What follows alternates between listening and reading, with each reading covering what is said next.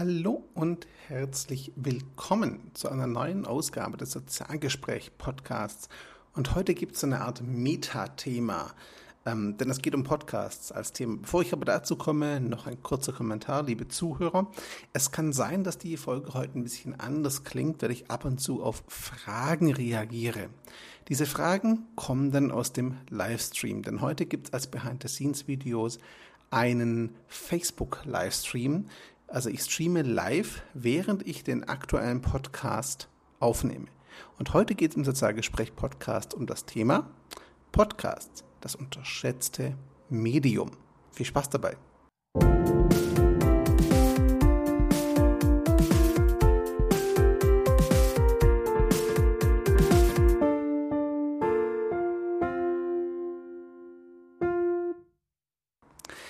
So, ähm, wie gesagt, liebe Zuhörer, ab und zu können Fragen kommen und die kommen dann aus dem Livestream. Hallo, lieber Facebook Livestream.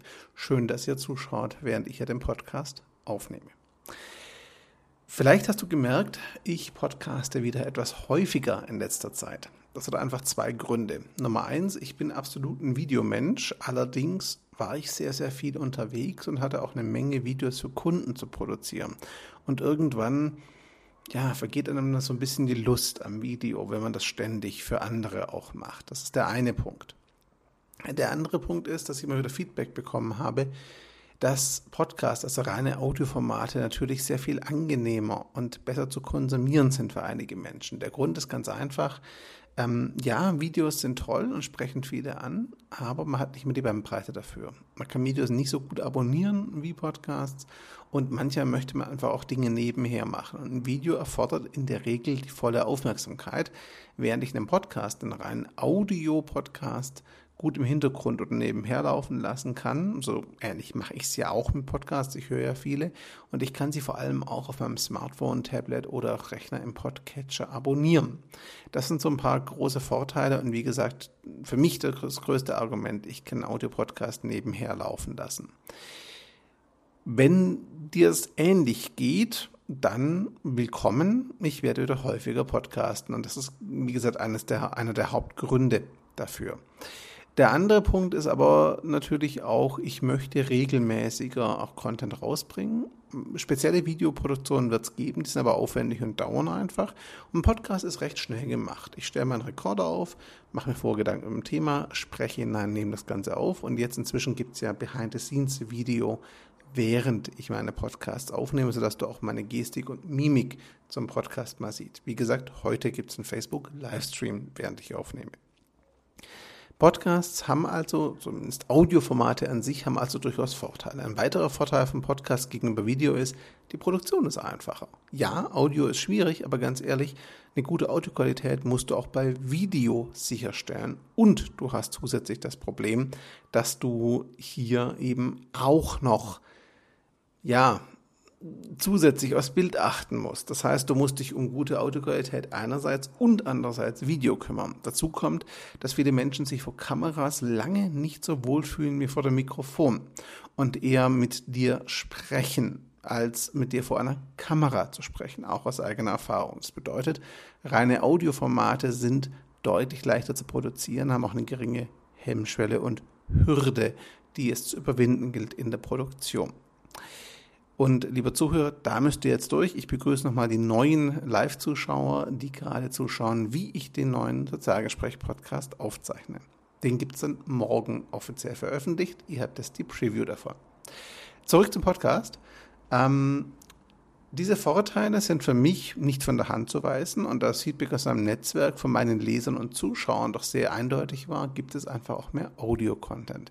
Die Behind-the-Scenes-Videos finde ich für mich wichtig, weil sie eine persönliche Komponente sind und zum anderen, weil ich einfach ein Videomensch bin und meinen YouTube-Account und auch Facebook äh, lieber mit Video als mit Audio bespiele. Das gebe ich ganz offen zu. Meinen Podcast gibt es aber auch auf iTunes und auf Soundcloud zu abonnieren. Das heißt, ich habe jetzt die Vorteile von Audio-Content von Podcasts für mich entdeckt. Da bin ich natürlich nicht der Einzige. Gordon Schönmelder von den Podcast-Helden ähm, setzt ja seit langem primär auf Podcasts.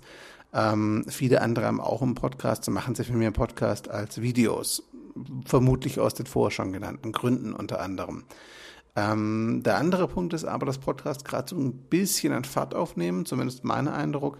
Immer mehr Podcasts werden produziert, immer mehr Podcasts werden auch konsumiert, das sicherlich auch daran liegt, dass die öffentlich-rechtlichen Sender so langsam auch, ähm, oder was heißt so langsam, schon seit langem ihre Angebote auch zugänglich machen als Podcast, als Aufzeichnung, aber eben, dass so langsam auch ein Bewusstsein der Zuhörer ankommt und sich über die öffentlich-rechtlichen, also das gute alte Radio, der Podcast eben auch als Format mit etablieren kann. Was ich persönlich ja sehr cool finde, ehrlich gesagt.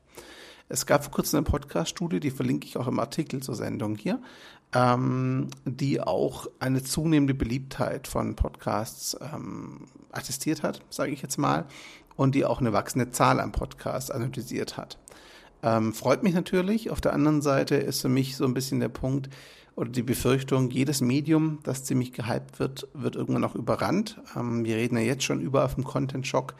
Und das bedeutet für mich ganz einfach, ähm, auch bei Podcasts, wenn sie denn tatsächlich Mainstream und Masse werden, besteht durchaus die Gefahr, dass der Markt von sehr, sehr vielen und nicht unbedingt immer guten Produktionen geflutet wird und es da auch wieder schwer wird für Hörer, die für sie passenden zu finden ähm, ist durchaus ein Risiko, das ich sehe. Aktuell ist es noch nicht so weit, vor allem nicht in Deutschland.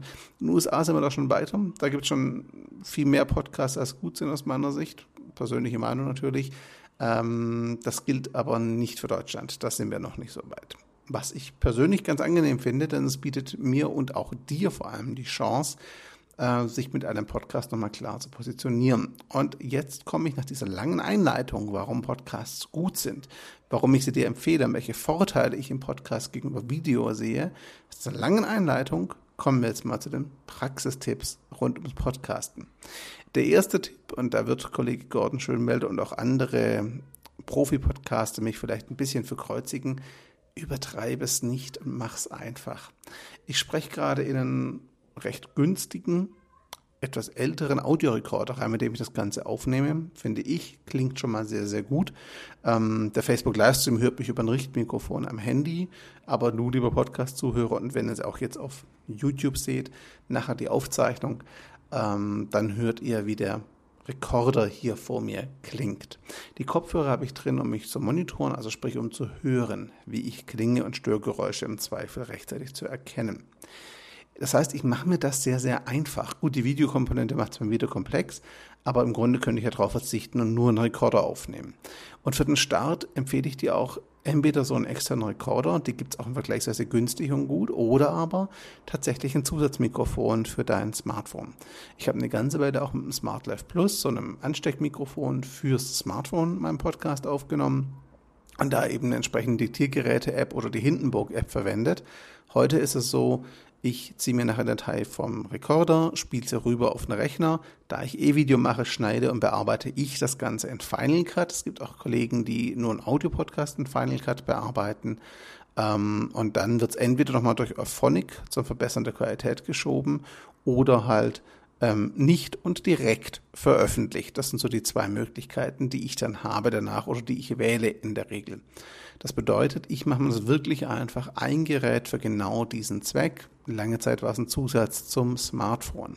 Und das ist auch meine Empfehlung. Bevor du losläufst und dir ein riesen Profi-Mikro holst und ein Mischpult und sonst noch irgendwelche Ausstattung, geh mal einen Schritt zurück. Hol dir im Zweifel ein Mikro für dein Smartphone, das du auch irgendwie für Video verwenden kannst, wenn du das irgendwann mal vorhaben solltest vielleicht. Oder kauf dir einen externen Rekorder oder eine kleine Kamera wie die Ligria Mini X zum Beispiel.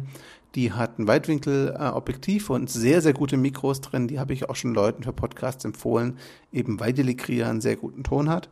Und probier doch mit diesem Mikrofon oder mit diesem Gerät erstmal aus, ob Podcast wirklich was für dich ist, ob du gerne da in einem Mikrofon sprichst und ob es deine Zielgruppe, die Menschen, die für dich relevant sind, auch wirklich interessiert. Bevor du richtig viel Geld in Equipment investierst, meine Empfehlung, probier's mal einfach, krieg ein Gefühl fürs Medium und finde raus, ob es für dich taugt. Die andere Seite ist neben der Produktion, die lässt sich vergleichsweise einfach machen. Da empfehle ich auch nochmal die Podcast-Helden von Gordon Schönwald, der hat da echt viele gute Tipps.